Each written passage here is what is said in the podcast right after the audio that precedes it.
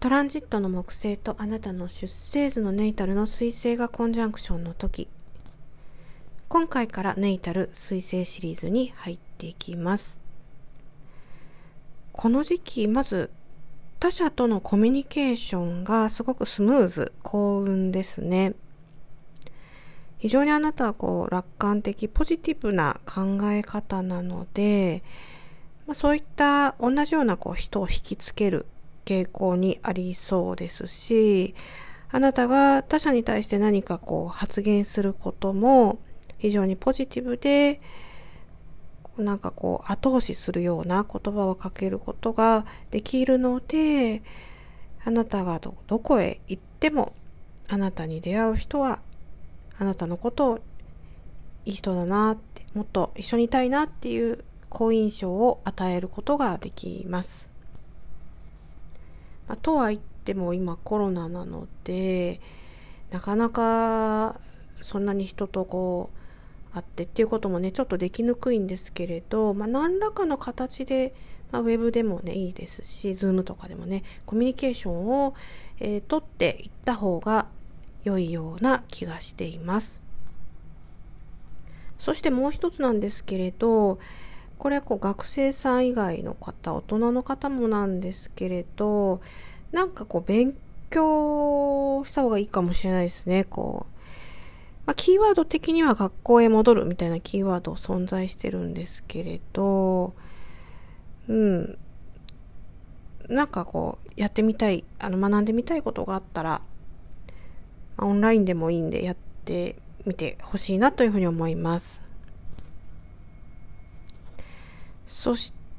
てですね、この思考についてなんですけれど、基本的にあの楽観的っていうのは共通してるんですけれど、ちょっとこ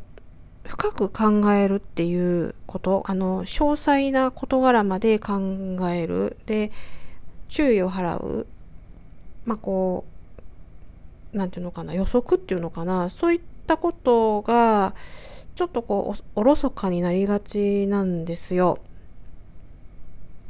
だから短絡的な考え方をしちゃったりすると、まあ、おのずと結果が良くないっていうのは目に見えてますよね。ですからこのトランジット中にある方はそういったことも同時に気をつけていつも自分の思考を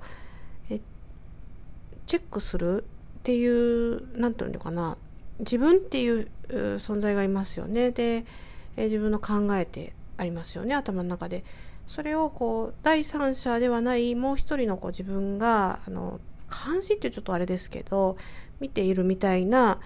え風に、え捉えるときっとあのあんまり失敗もねせずにうまくいくような気がしていますし、まあ、あるいはあなたのこうトランジットチャートを見て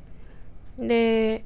あ、このトランジットの他に、このトランジットも来てるんだ。じゃあこういうことが起こりうるんじゃないかな、みたいなことも考えていくと、結構あの未来予測って、どうですかね。私の中では、うん、先生術の、まあ、ソラークは絶対必要なんですけれど、自分の中ではね、トランジット以上に、まあ、ソラークと、トランジット両方身につけると、まあ、ほぼほぼ当たると言っても過言ではないかなっていう、まあ、自分の中ではね統計で思ってますけれどただこれあのなかなか難しいところがあってあの人様のこう鑑定は行うけどなかなか自分のチャートって後回しになっちゃうんですよね。だから自分のチャートをあんまりこう熱心に見るっていうことは